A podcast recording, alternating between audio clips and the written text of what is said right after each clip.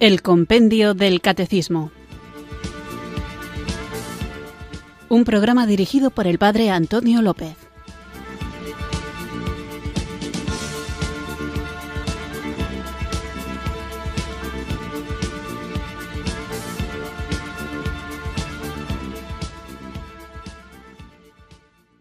Muy buenas tardes, queridos oyentes de Radio María.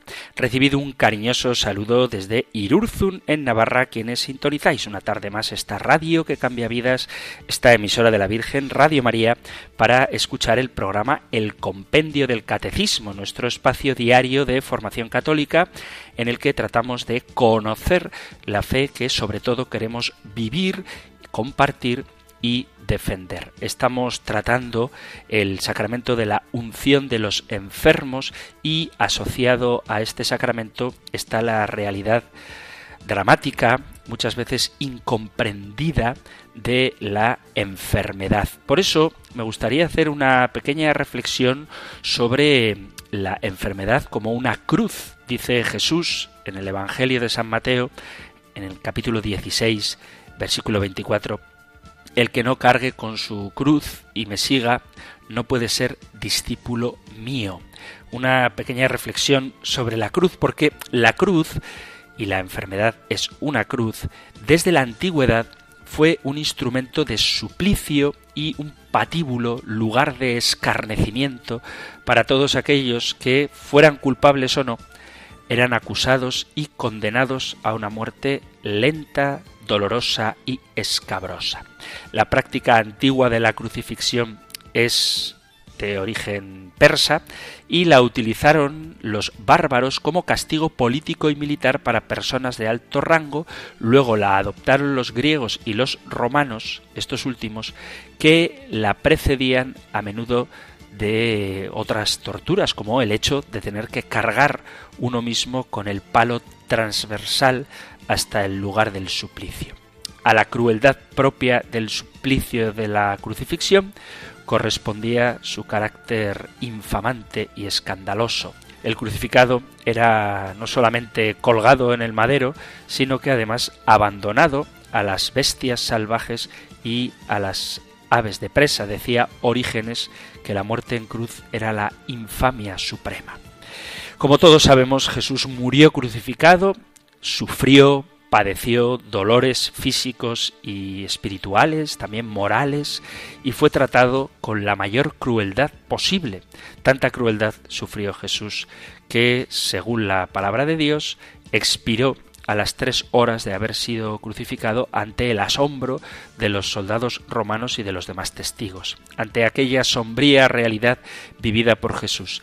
La cruz, después de él, continuó siendo lugar de castigo y tormento, como para muchos todavía hoy mal entendida es la enfermedad, hasta que el relato de la resurrección de Jesús empezó a ser la proclamación de la buena noticia y tal fue el auge de este acontecimiento que transformó la historia y la predicación del sufrimiento se convirtió en esperanza y salvación.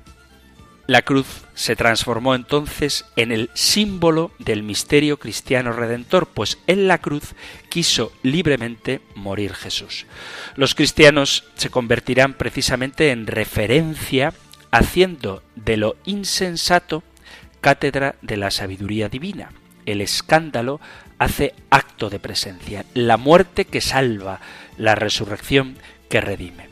Después de este acontecimiento histórico, podemos entender que la cruz de Cristo se ha convertido en el emblema universalmente conocido del cristianismo y que, a nuestros días, no deja de causar asombro y cierta incredulidad aquella frase que dice Jesús, mirarán al que traspasaron. La cruz y la resurrección conforman el corazón del querigma de la predicación apostólica, es decir, la proclamación original de la salvación realizada por Cristo. Dice los Hechos de los Apóstoles, San Pedro, en el capítulo 2, Dios ha hecho Señor y Cristo a ese Jesús al que habéis crucificado, o que fue colgado en el madero. Es importante que tengamos presente que la cruz no solo es historia de la humanidad, sino que es un hecho que trasciende a la humanidad misma, puesto que en ella encontramos la máxima expresión del amor con la que Dios reconcilia a toda la humanidad con Él mismo le invita a acceder a su intimidad y a vivir los frutos de la divinidad. Al respecto, Jesús, dentro de su predicación, nos habla de algunos requisitos que hacen falta para acceder a la salvación, que es la intimidad con Dios. Estos elementos son el prójimo, la conversión interior manifestada exteriormente por medio de acciones concretas, el desprendimiento de las ataduras materiales cargar con la cruz. De todos los requisitos, hay uno en particular que es del que quiero reflexionar, que es cargar con la cruz. Comúnmente llamamos cruz a la participación del cristiano en este misterio por medio del sufrimiento transformado en donación. Pero a menudo nos encontramos que la cruz es más sufrimiento que donación. Por eso debemos preguntarnos cuántas veces hemos escuchado afirmaciones del tipo esa situación es tu cruz, es malo lo que has pasado, es la cruz que Dios quiere que cargues, esa persona que me desespera, que me inquieta, que me irrita, es mi cruz, entre otras expresiones. Pero la cruz, como por ejemplo esta enfermedad, es mi cruz, no es un suplicio, sino que es también salvación. Y para que podamos entenderlo de manera más clara, dice el propio Jesús, cito Mateo capítulo 10, versículo 38, El que no carga con su cruz y viene detrás de mí, no es digno de mí. Cuando Jesús habla de cargar la propia cruz, no sólo se refiere a cargar con las penas y los dolores. Jesús habla de cargar todo lo que hay en nuestras vidas. Injustamente a la cruz asociamos lo malo, lo difícil, lo injusto, pero nos olvidamos de algo muy importante, y es el hecho de que Jesús cargó con toda la humanidad, con los justos y con los injustos, con los santos y los pecadores, los buenos y los malos, los sanos y los enfermos, y todo lo que hay en nuestro interior, enfermedades, dolores, alegrías, cualidades y defectos. Con todo cargó Jesús, porque al no haber cometido él ningún pecado, asumió sobre sí toda la realidad humana. Por lo tanto, cuando hablamos de cargar la cruz, lo que Jesús quiere es invitarnos a despojarnos de todo aquello que nos ata para poder peregrinar libremente al encuentro con su Padre, que por medio del sacrificio de Jesús se hace nuestro propio Padre. Cargar con la cruz implica vivir una verdadera conversión, implica tomar lo que somos, todo lo que somos, incluida la enfermedad, todo lo que tenemos, por poco que sea, y caminar decididamente por donde Jesús caminó. Ahora bien, es importante recordar que el camino de la cruz termina en el Gólgota y esta, en lugar de suplicio, se convierte en el trono de Cristo. Entonces, para nosotros, el sacrificio que significa cargar con todas nuestras realidades, incluidas las enfermedades, significa, como digo, darle el sentido de donación, de entrega y agradecimiento al Padre que tiene como recompensa el trono de Cristo. Si retomamos los requisitos que dice Jesús para ser discípulo suyo, esto implica renuncia, un cambio y una constante perseverancia, el prójimo, amigos, compañeros, conocidos y desconocidos, enemigos incluso, todos ellos son parte de cargar con la cruz en el vivir cotidiano.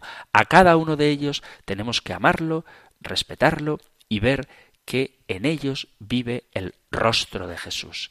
Luego la conversión. Debo prestar especial importancia a todo aquello que me aleja de Dios y luchar por reconducir mi vida a lo que me acerca a Él. Pero también debo cuidar de esto que me acerca a Él para que la tentación no entre en mi vida por estar confiado en mis buenas cualidades. Esto también es cargar con la cruz. Y el desprendimiento, no ser como el joven rico, no ser como aquellos que buscamos cumplir la voluntad de Dios creyendo que es Él quien se tiene que adaptar a nosotros y no nosotros a Él.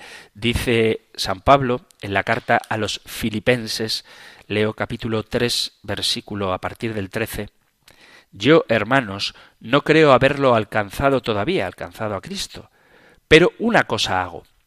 Olvido lo que dejé atrás y me lanzo a lo que está por delante, corriendo hacia la meta para alcanzar el premio a que Dios me llama desde lo alto en Cristo Jesús.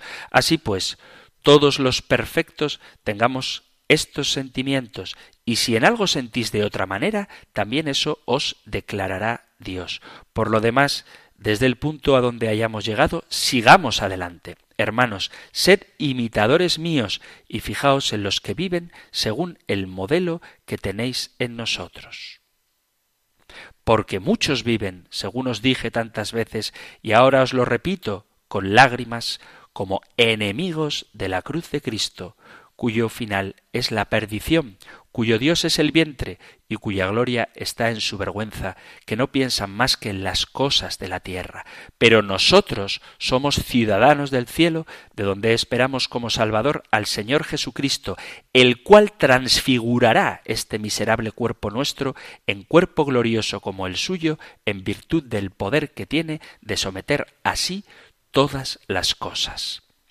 Por eso querría invitaros a no ver la cruz, esas dificultades de nuestro diario vivir, esas enfermedades, no como causas de dolor, incertidumbre, incomodidad o molestia, sino a ofrecer la vida entera, porque Dios sabe lo que hay en ella y nos da lo que necesitamos para que de esas situaciones incluso dolorosas, incómodas, podamos salir victoriosos siempre y cuando tengamos presente que esos aspectos negativos de nuestra vida son gracias inexplicables con las que Dios quiere que le glorifiquemos para que reinemos junto a su Hijo en la eternidad.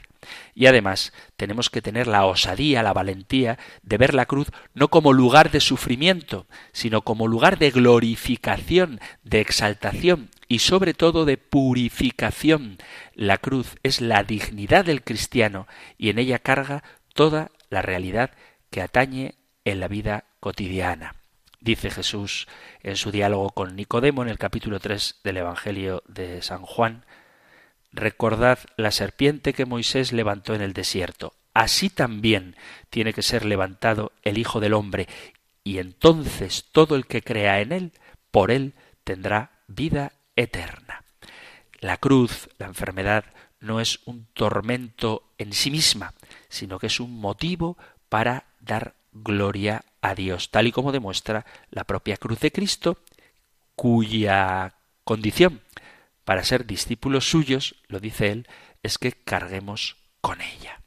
Perdón por esta larga introducción, pero me parece importante que ubiquemos la expresión cruz dentro del contexto cristiano, que la cruz no es un tormento, ay qué cruz, sino que es un motivo de salvación y de glorificación de Dios. Vamos a invocar al Espíritu Santo para que nos haga comprender esta misteriosa verdad, carguemos con nuestra cruz llenos del gozo que nos da la certeza de que el Señor siempre cumple sus promesas y Él ha prometido que nos daría el Espíritu Santo a todo aquel que se lo pida y por eso comenzamos siempre el programa invocándolo con fe.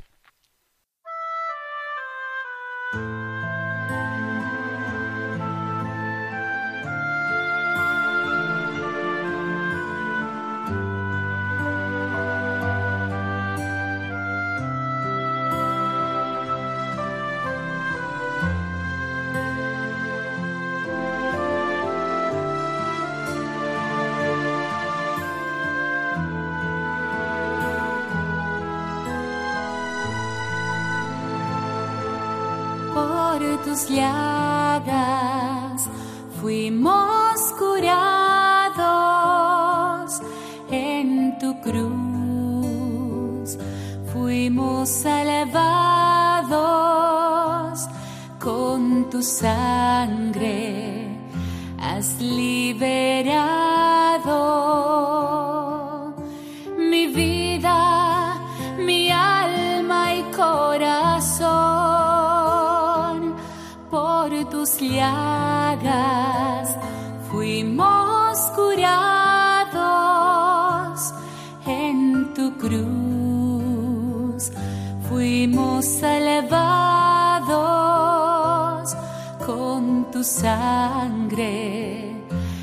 liberado. Mi vida, mi alma y corazón. Sáname Jesús, toma mi dolor, sáname Jesús, por tu gran amor, sáname Jesús, ten piedad de mí, sáname Jesús, yo confío en ti, sáname Jesús,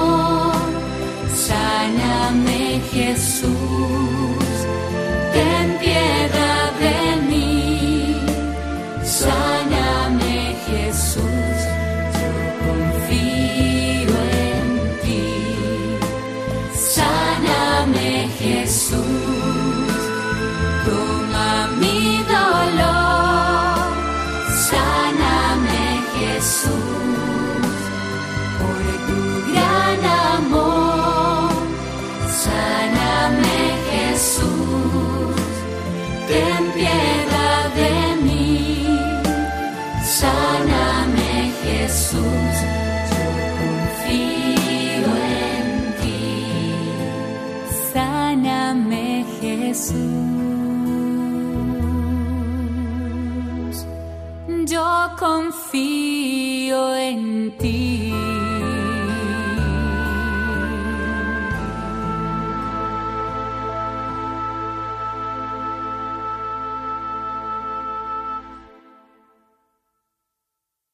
Después de haber invocado al Espíritu Santo pidiendo a Jesús que nos sane, vamos allá con nuestro nuevo programa en el que, como os decía, hablamos del sacramento de la unción de los enfermos. Tenemos ya dos preguntas sobre este tema, cómo es considerada la enfermedad en el Antiguo Testamento y qué significado tiene la compasión de Jesús hacia los enfermos. La siguiente pregunta tiene mucho que ver con la tarea de la Iglesia que es hacer lo mismo que Cristo hizo. Por eso, la siguiente pregunta es cómo se comporta la Iglesia con los enfermos. Este tema lo encontráis en el Catecismo Mayor en las preguntas 1506 a 1513 y en la 1526 y 1527. Nosotros escuchamos ahora la pregunta 315 del compendio del Catecismo. Número 315. ¿Cómo se comporta la Iglesia con los enfermos? La Iglesia habiendo recibido del Señor el mandato de curar a los enfermos, se empeña en el cuidado de los que sufren, acompañándolos con oraciones de intercesión. Tiene sobre todo un sacramento específico para los enfermos, instituido por Cristo mismo y atestiguado por Santiago. ¿Está enfermo alguno de vosotros? Llame a los presbíteros de la Iglesia, que oren sobre él y le unjan con óleo en nombre del Señor. Es una cita de la carta del apóstol Santiago, capítulo 5, versículos 14 y 15. Para el programa de hoy me voy a inspirar en un documento de la Conferencia Episcopal Española que dice que, en general, dicen los obispos, los enfermos no ocupan hoy en la parroquia el lugar que les corresponde, el que tuvieron en la vida de Jesús, en las primeras comunidades y en otras etapas de la vida de la Iglesia. En muchos casos, la atención a los enfermos se reduce a la administración de sacramentos, olvidando la misión de curar que tiene la comunidad.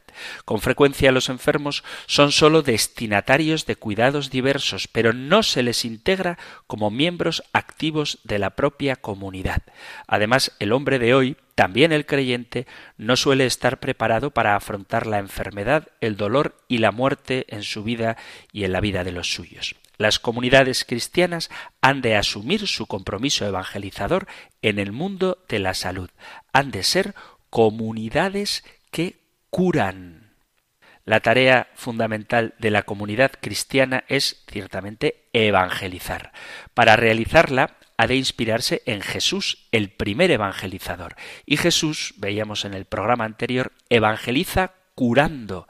Los enfermos son el campo privilegiado de su actuación y su primera prioridad. Está cerca de ellos, los acoge, escucha y comprende. Les infunde aliento y esperanza. Les ayuda a descubrir que no están solos y abandonados de Dios. Jesús les ofrece en la curación corporal la sanación de toda su persona, liberándoles de la culpa, reconciliándolos con Dios y devolviéndoles la paz y la salvación total. Jesús los reintegra en la comunidad y les encomienda una misión. A partir y en el interior de esa acción curadora de Jesús, anuncia el reino y revela el verdadero rostro del Padre, amigo del hombre y amigo de la vida. Jesús confía a la comunidad cristiana llevar a cabo esa misma misión de evangelizar y curar. El gesto de curar a los enfermos es uno de los signos privilegiados que Jesús ha encomendado a su Iglesia para manifestar la llegada del reino. La tarea de curar de la comunidad cristiana no se sitúa al nivel de los esfuerzos de carácter científico, técnico u organizativo que la sociedad realiza, ni está ligada a intereses ideológicos, políticos o económicos. Es una participación misteriosa pero real en el acontecimiento salvador de Cristo muerto y resucitado, fuente de vida y de salud total para el hombre, porque le ayuda a descubrir un sentido nuevo a su vida, a reconciliarse consigo, con la vida y con Dios, y a vivir sanamente la salud, la enfermedad, la curación y la misma muerte. La Iglesia, en su tarea, debe educar para vivir la salud, la enfermedad e incluso la muerte. La sociedad actual, al mismo tiempo que exalta la salud física y psicológica, promueve un estilo de vida insano. De esto habría tanto que decir.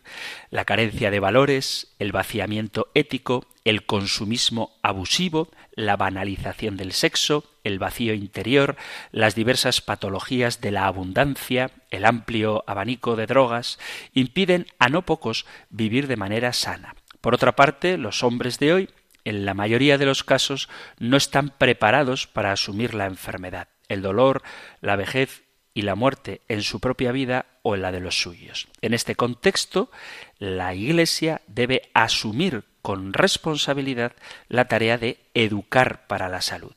La salud es uno de los bienes fundamentales del ser humano y constituye una de sus aspiraciones permanentes. En nuestra sociedad del bienestar observamos actitudes contradictorias ante la salud. Por un lado, se exalta e idealiza el vigor y la salud física, pero a la vez se olvida la salud afectiva, mental o espiritual.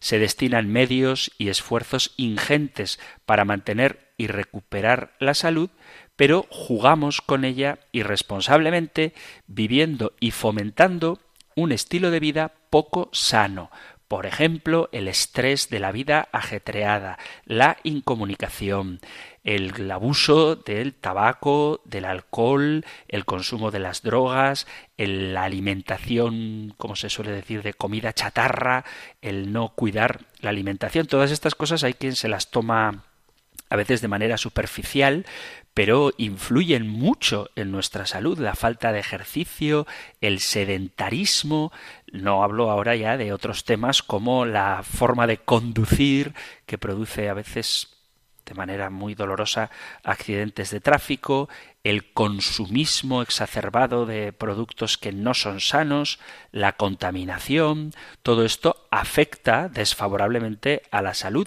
disponemos ciertamente de hospitales y medicinas muy modernas y sofisticadas, pero a veces dependemos más de ellos, de estos medicamentos, que de la responsabilidad que cada uno de nosotros tiene sobre su propia salud. Evidentemente, no voy a culpar a nadie de su propia enfermedad, pero creo que si hiciéramos una reflexión serena sobre el estilo de vida que llevamos, nos daríamos cuenta de que muchas de esas enfermedades podrían ser, si no evitadas, al menos sí mitigadas si lleváramos un estilo de vida un poquito más saludable. Evangelizar esa búsqueda tan intensa y ambigua de la salud constituye hoy para la Iglesia un reto que ha de afrontar inspirándose y siendo fiel a Jesús. Jesús no hizo ningún discurso acerca de la salud, pero su persona, sus intervenciones sanadoras, sus gestos, sus palabras, toda su actuación y su vida son saludables, es decir, despiertan y promueven la salud en el ser humano y en la comunidad. Jesús irradia salud amando, liberando a las personas de aquello que les oprime, poniendo paz y armonía en sus vidas y fomentando una convivencia más humana y fraterna. Jesús nos invita a vivir sanamente la salud, como lo que es un don de Dios que hemos de disfrutar y cuidar, y no como un absoluto al que hayamos de subordinarlo todo. La salud es para el hombre y no el hombre para la salud. Gastar y perder la salud al servicio del Evangelio es también una forma sana de vivir nuestra salud. Jesús entregó la suya en la cruz como expresión suprema de su fidelidad a Dios y de su amor a los demás, y de ella, de la cruz, brota la salvación. Jesús nos invita a vivir sanamente todas las realidades de la existencia, incluso las dolorosas y adversas como la enfermedad. Jesús es la salud y seguirle es una de las maneras más sanas y gratificantes de vivir. La Iglesia está llamada a realizar hoy un servicio inapreciable a la salud de los individuos y de la sociedad. Cuenta para ello con recursos que son fuente de salud, la persona, el mensaje y la presencia saludable de Jesús, la fuerza vivificante del Espíritu, la palabra que ilumina y da sentido, la oración y los sacramentos que abren a la experiencia sanante del encuentro con Dios, sus comunidades que son lugar de encuentro de sanos y enfermos y ámbito de libertad y solidaridad las propias instituciones sanitarias de la Iglesia, asistenciales y educativas, viven precisamente los valores saludables del Evangelio. La realidad de la enfermedad y del dolor forman parte de la experiencia humana y es vano, además de equivocado, tratar de ocultarlo o descartarlo. Se debe ayudar a cada uno a comprender en la realidad concreta y difícil su misterio profundo. En medio de una cultura que valora la vida, ciertos estilos de vida y la salud por encima de todo y que oculta y rechaza el dolor como algo inútil y absurdo, no es fácil afrontar los sufrimientos que ocasiona la enfermedad y vivirlos de manera sana y constructiva. El hombre de nuestro tiempo no busca ni admite explicaciones al sufrimiento. Exige apoyado ciegamente en las posibilidades de la ciencia y de la técnica, que sea eliminado a toda costa y cuanto antes. Cuando el sufrimiento se vuelve crónico o inevitable, el hombre de hoy no sabe qué hacer, se ve solo ante él mismo y desprovisto de recursos para afrontarlo y asumirlo como lo que podría ser si tuviéramos una perspectiva de fe, es decir, una posibilidad de crecimiento humano y espiritual. Por eso se puede vivir de manera sana el sufrimiento. ¿Cómo? Desde el Evangelio y el testimonio de aquellos hermanos enfermos que nos ofrecen su propia vida como un testimonio de que se puede dar sentido al dolor. Dios, resucitando a Jesús tras su muerte y su dolorosísima pasión, nos dice definitivamente que el sufrimiento no tiene la última palabra, sino que el amor vence a la muerte y nos une con Cristo glorioso en la espera de la resurrección definitiva. Evangelizar el mundo del sufrimiento constituye para la Iglesia un reto. Por eso hay que educar para vivir y asumir el sufrimiento forma parte de la experiencia humana y es vano, además de equivocado, dice Evangelium Vitae, tratar de ocultarlo o descartarlo. Se debe ayudar a cada uno a comprender en la realidad concreta y difícil su misterio profundo. A la luz del Evangelio hay que renovar actitudes y purificar el lenguaje que utilizamos ante el sufrimiento propio o ajeno para lograr que la fe sea fuerza y no lastre en medio de la enfermedad.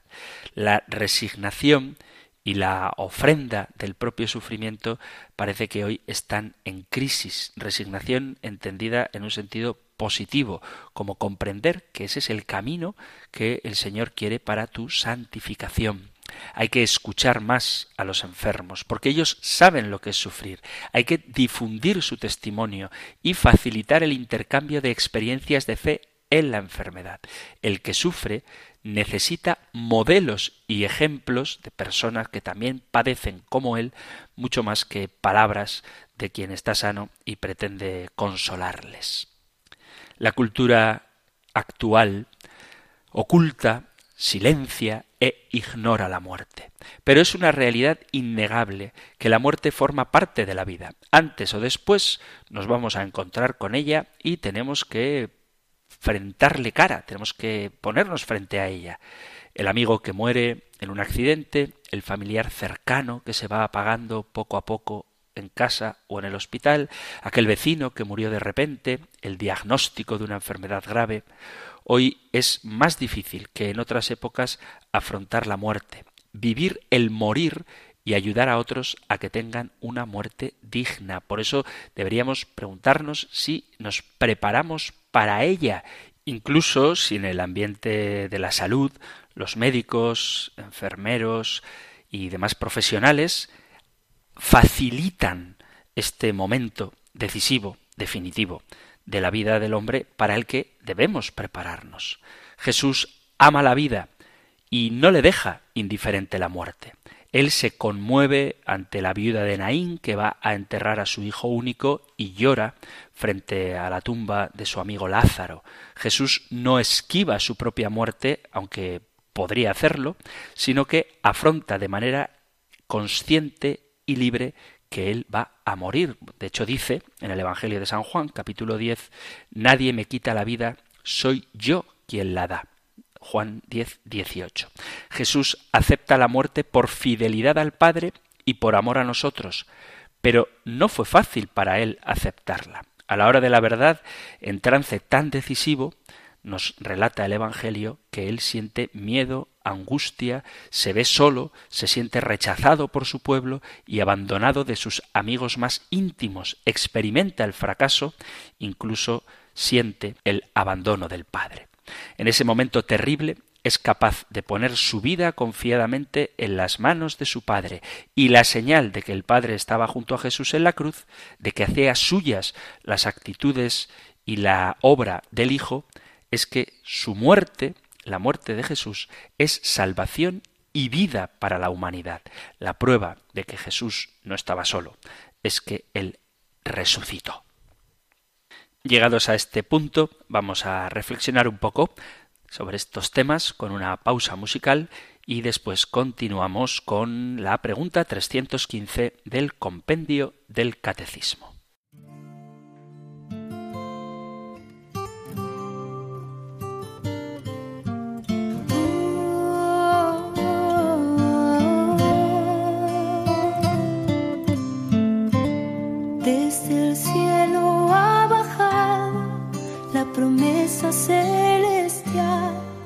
Es el Hijo de María quien la bendición traerá.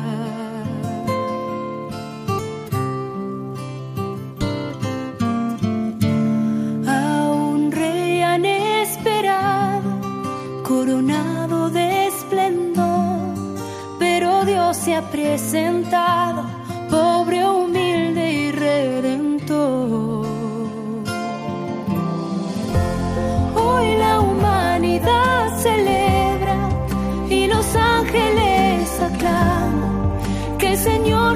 se hizo presente,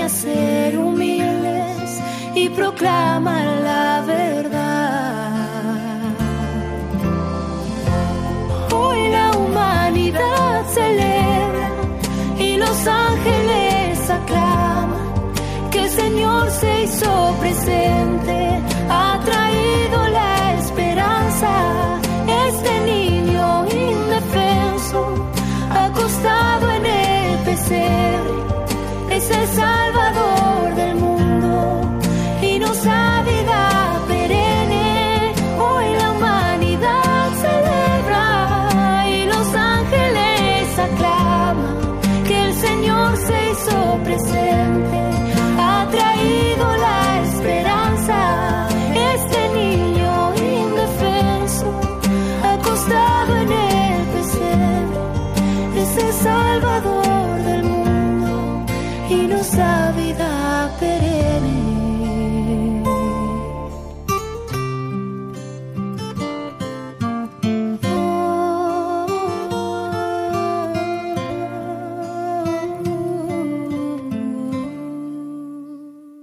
Estás en Radio María escuchando el programa El Compendio del Catecismo, nuestro espacio diario de formación católica que puedes escuchar de lunes a viernes de 4 a 5 de la tarde aquí en la emisora de la Virgen en Radio María, una hora antes, de 3 a 4, si nos sintonizas desde las Islas Canarias. Y hoy estamos tratando la pregunta 315, ¿cómo se comporta la Iglesia con los enfermos? Hemos visto que la Iglesia, en su tarea de maestra, tiene la misión de educar para vivir la salud, la enfermedad y también la muerte. La salud como un regalo de Dios que no es un fin en sí misma y la enfermedad como un modo de crecimiento espiritual uniéndonos a Cristo que padeció y a quien Dios resucitó de entre los muertos, y también la muerte, que es una realidad ineludible y a la que debemos de enfrentar y por lo tanto debemos prepararnos para ella. La Iglesia acompaña al enfermo en su proceso de enfermedad. La Iglesia y cada una de las comunidades, cada una de las parroquias, no puede desentenderse de la experiencia de sufrimiento, enfermedad o muerte de las personas. Ha de hacer presente la fuerza humanizadora y salvadora de Cristo. Las comunidades han de estar al servicio gratuito y desinteresado del enfermo. La fuerza, el sentido y la esperanza de la fe cristiana es lo mejor que se puede ofrecer a quien está sufriendo. Pero las necesidades ciertamente pueden ser muchas y diversas. Hay quienes necesitan fortaleza en momentos de depresión o abatimiento, otros necesitan reconciliarse consigo mismos, con su pasado, con su familia y por supuesto con Dios. Hay quienes buscan compañía para afrontar la soledad y las necesidades son de diversos tipos, de orden físico, psicológico, moral, espiritual, necesidad de seguridad, de amor, de autoestima, de reconciliación, de esperanza.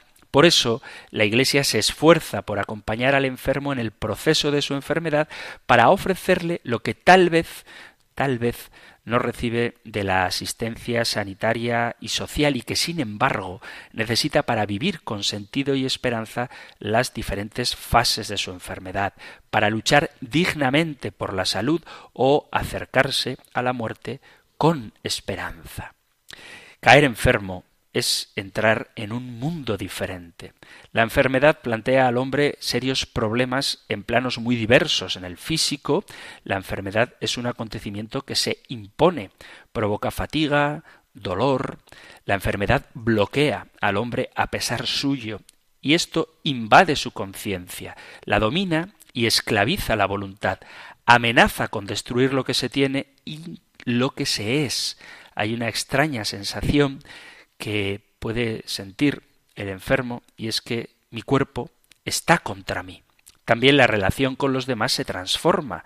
La enfermedad lleva al enfermo a prestarse una atención exclusiva, a replegarse sobre sí mismo, a sentirse como si fuera el único que sufre. Se estrecha su horizonte, sus movimientos quedan limitados. A veces cuando el enfermo está totalmente impedido, la habitación y unos pocos movimientos, unos pocos gestos son los únicos que él experimenta y a veces puede ocurrir que se sienta a sí mismo, se perciba como una carga para los demás. Hay grados de enfermedad que requieren ser ayudado en todo, desde comer, cambiarse de ropa o satisfacer las necesidades más elementales. Y esto provoca una situación de dependencia que modifica profundamente la relación que tenía con los demás. Se halla en el lugar del que recibe y apenas puede hacer nada a cambio. En muchos casos la comunicación con los demás se hace difícil. El enfermo palpa la fragilidad de su ser que hasta ahora, cuando se sentía sano, creía firme y segura. Le ronda, cuando la enfermedad es grave, la idea de la muerte y por eso puede surgir un sentimiento de rebeldía y escándalo y volver una y otra vez a hacerse esas preguntas de ¿por qué a mí? ¿Qué he hecho yo para merecer esto? ¿Por qué me pasa esto?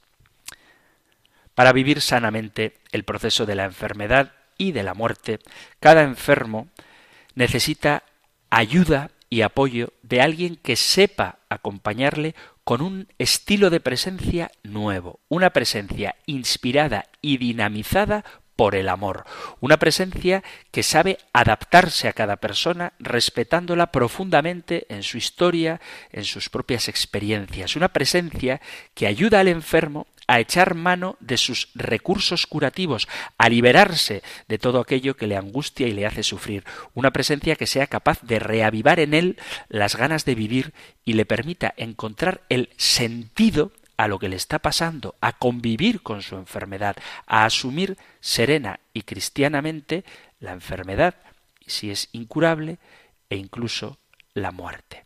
La primera ayuda que necesita el enfermo es luchar con él contra el dolor, quitarlo si es posible, o al menos aliviarlo o mitigarlo. El Evangelio es la negación de la pasividad ante el sufrimiento.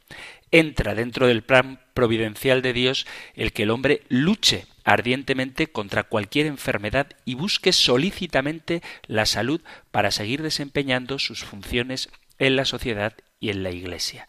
Los médicos y todos los que de algún modo tienen relación con los enfermos han de hacer, intentar y disponer todo lo que consideren provechoso para aliviar el espíritu y el cuerpo de los enfermos.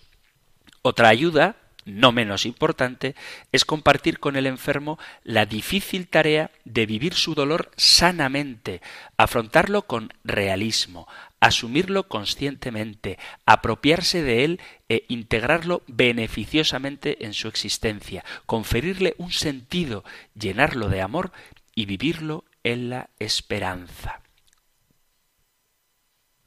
Cuando alguien sufre, no sirven las recetas prefabricadas, no hay fórmulas. Cada persona es irrepetible y su experiencia es personal y singular. Por eso hay que acercarse a cada enfermo. No se puede ayudar al que sufre a distancia. Hay que acercarse a él y adentrarse en lo que está viviendo, movidos por el deseo de consolar, alentar y servir de apoyo. Y hay que hacerlo sin prisa, con tacto, con respeto, sin paternalismos, dejando y facilitando que sea el propio enfermo el protagonista. La solidaridad tiene un poder curativo, activa y hace presente al que sufre el amor de los hermanos y el amor de Dios. Las horas de soledad a veces son para el enfermo demasiado largas y la cercanía, el calor humano de quien se acerca para visitarle acorta esta soledad. Y también tengo que decirlo, y no es simplemente un momento de publicidad de Radio María, esta emisora de la Virgen se hace cercana a quienes más sufren en sus camas, tanto de su casa como de los hospitales, para llevar el amor de Dios. Radio María, me consta, es un gran aliado de los enfermos, un gran consuelo y una gran compañía. Por eso quienes cooperáis con Radio María estáis trabajando, colaborando con la tarea de la evangelización y con una obra de caridad, que es hacer que las personas que se sienten solas sepan que no lo están gracias a las ondas de la emisora de la Virgen. Así que os animo a quienes sois colaboradores, beneficiarios, y benefactores, las dos cosas, de Radio María, a que sigáis haciéndolo, porque cooperando con la radio de la Virgen estáis mitigando la soledad de muchos enfermos y también de muchos presos, de gente que se siente particularmente sola. Y en esta tarea la Iglesia, quienes acompañan a los enfermos, escuchan al enfermo. La persona herida encuentra alivio cuando tiene la oportunidad de contar y compartir lo que lleva en su interior, dejar que afloren las angustias escondidas, las esperanzas frustradas, supone un respiro interior para el que sufre. No es fácil escuchar. Se requiere sensibilidad, capacidad para sintonizar, saber leer lo que el otro nos dice con sus palabras y sobre todo con sus silencios, sus gestos, su mirada, Escuchar es todo un arte y hay que aprenderlo, hay que adiestrarse en él. Saber escuchar exige ponerse en el lugar del que sufre, acoger su historia personal, percibir el impacto que el sufrimiento tiene en cada uno, saber implicarse, pero sin caer en el pozo del sufrimiento, mantener la justa distancia que permite seguir siendo uno mismo, conservar la autonomía y la claridad para poder ayudar. Estar a la escucha es ante todo una actitud, es tratar de comprender al otro con sus sufrimientos, sus deseos y sus esperanzas sin juzgarle ni condenarle, es hacerle ver al otro su valor para darle vida y ayudarle a tener confianza. Escuchar es prestar atención a todo sus palabras, el cuerpo, el lenguaje no verbal, sus lágrimas, sus tristezas, sus sonrisas, sus caricias y hasta sus gritos de rabia. Hay que estar atento a ese lenguaje sencillo y concreto para captar los sufrimientos y las penas de otro. Escuchar es estar abierto y disponible con el otro para acoger lo que quiera dar, a veces todas sus rebeldías y tinieblas, pero también toda la belleza de su corazón. Esta escucha no siempre es fácil. Hay que estar atento al otro, captar en el interior de sí mismo, comprenderle y amarle. Es confiar en la vida que hay en él. La acogida y la comprensión también son un método terapéutico que alivia el peso de un corazón herido. La incomprensión, por el contrario, constituye un dolor sobreañadido para quien está sufriendo y se queja. Cuando escuchamos, comprendemos y acogemos, nos convertimos en consoladores oportunos que saben llevar alivio y paz. Frente a los desahogos que pueda tener, nosotros tenemos que escuchar. No hace falta que defendamos a Dios. Hay que dejar que el enfermo se desahogue. A veces la mejor forma de consolar es estar ahí en silencio. Las palabras, cuando se sufre mucho, de poco sirven. Dice más el silencio de quien acompaña con cariño y respeto que los consejos y explicaciones racionales. Dice el libro de los Proverbios, vinagre en llaga, ir sin ropa en el río, es cantar coplas al corazón apenado. Libro de los Proverbios capítulo 25 versículo 20. Es fácil decir palabras bonitas, dar consuelo y explicaciones cuando no te duele nada, cuando tú no estás cogido por el sufrimiento. Es fácil hablar de una realidad dura y buscar soluciones desde fuera, pero si tú estás experimentando esta impotencia, necesitas el silencio para acoger. El silencio es la palabra que te revela la presencia de Dios, porque todo su ser se hace silencio y el silencio en ocasiones puede ser la expresión más elocuente de comprensión y cercanía. Termino con unas palabras del Papa Francisco, hablando precisamente del silencio. Decía él, no hablar cuando alguien está sufriendo, ya sea a un enfermo o en una tragedia. Los tomo de la mano en silencio. Frente al dolor, silencio. Y llanto.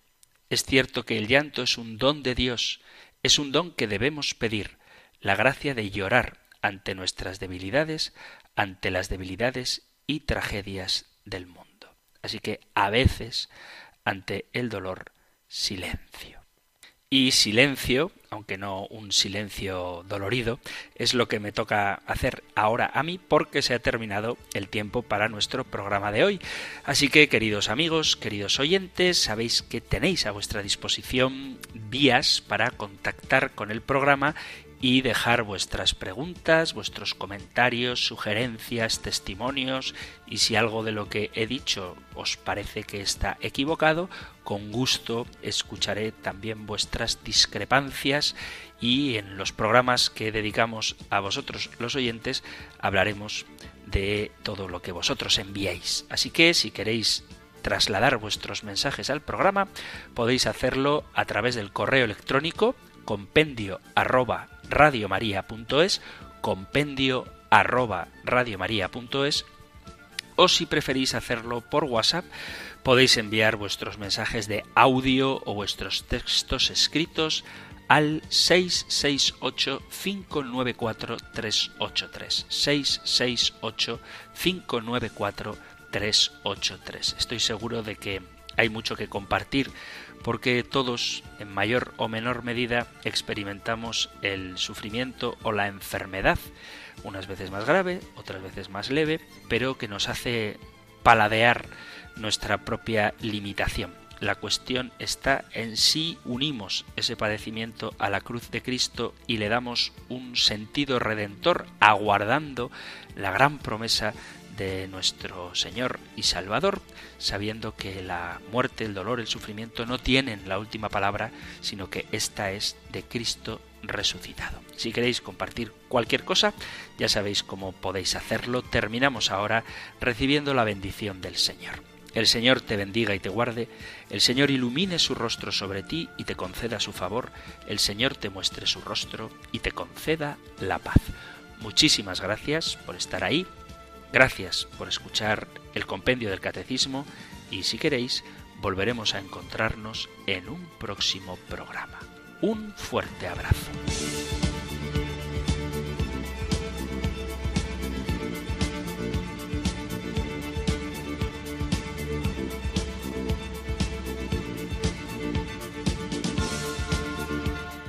El Compendio del Catecismo.